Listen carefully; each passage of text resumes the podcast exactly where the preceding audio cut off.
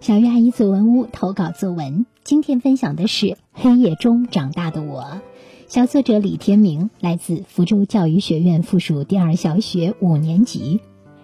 春光清浅，水墨清香，望记忆的通道，流年里的风景，让思绪静静的飞向遗落在岁月的那丝光里。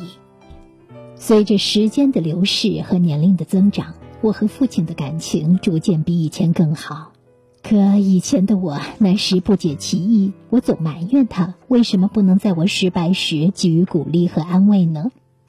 可就在那次那夜，同样深沉寂静，月儿饱满明亮，我伫立在寒风中，不高不矮，但却异常瘦弱的身体。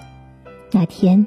好冷，风吹在脸上如刮骨般刺疼，犹如一匹脱缰的野马卷着杂物在半空中肆虐，打在脸上像鞭子抽的一样疼。潮湿的空气中似乎夹着雨丝，让我毛骨悚然的同时又有强烈的刺痛。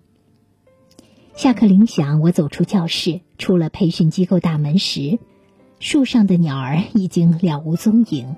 路上没有行人，我冷得手脚冰凉，四处黑黝黝一片，几棵落光了叶子的老树在寒风中瑟瑟发抖，让我觉得似乎有午夜凶铃的感觉。可忽然间，我看到一个奔走在寒风中疾驰的身影，任凭寒风钻进他的裤腿，掀起他的外套。风更大了，月亮更高了。月光下，我看清那张脸，高高的鼻梁，深陷的眼睛，是父亲。他正拿着我的大衣四处张望，看到我了，火急火燎冲到我面前，为我披上大衣。他满脸憔悴，可最终发出的却是责备的话语。我这才突然理解，父亲不过是没有母亲那样的感性，无法像母爱那样的直接。父亲嘴上不饶人，可心中的爱却丝毫不比母亲少。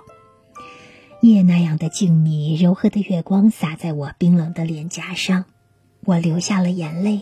那一刻，我明白了父亲的刀子嘴，他也有着豆腐般柔软的心。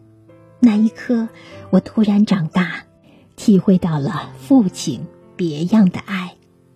好的，以上就是李天明同学的作文《黑夜中长大的我》。接下来有请唐熙老师点评。亲爱的孩子们，什么是成长呢？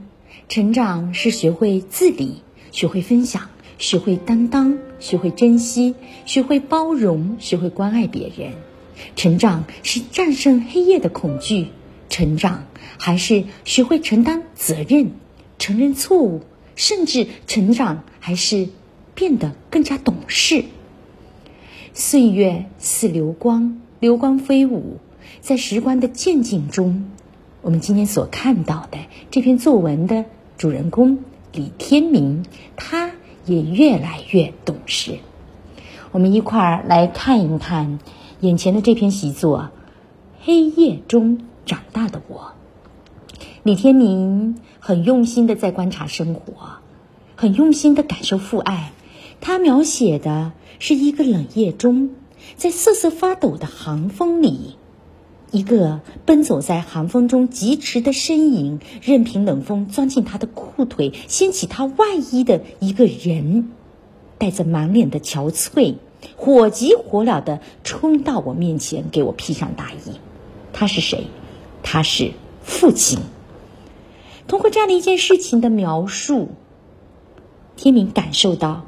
父爱没有像母爱那样的感性，甚至父爱是那么的那么的直接，是那种嘴上不饶人，可是心中的爱却一点也不增也不减的父爱。他感受到的父亲对他的深深的关切与爱。本文特别特别出彩的是，他通过环境的描写，将情感层层推进。整篇文章语言很细腻且流畅，描写的很细致。真没想到，一个男孩也会有这么细腻的情感。全文明显感受到情与景的交互交融的很完美。呃，关于情景交融，它指的是在写作中环境的描写气氛的渲染跟人物的思想感情的抒发结合得很紧密。常见的情景交融有两种，一种叫做寓情于景，另一种叫做借景抒情。那这篇文章中这种情景交融的呃文字非常的多，比如第一自然段，它的开篇就很出彩。春光清浅，水墨清香，往记忆的通道，流年的风景，让思绪静静的飞翔，遗落岁月的那丝光，太漂亮了。顺着这娓娓道来的这种。这种情绪的渲染，我们来到了第二自然段，来到了第三自然段。在第三自然段中，这段话，这个语句情景交融的语句又非常漂亮。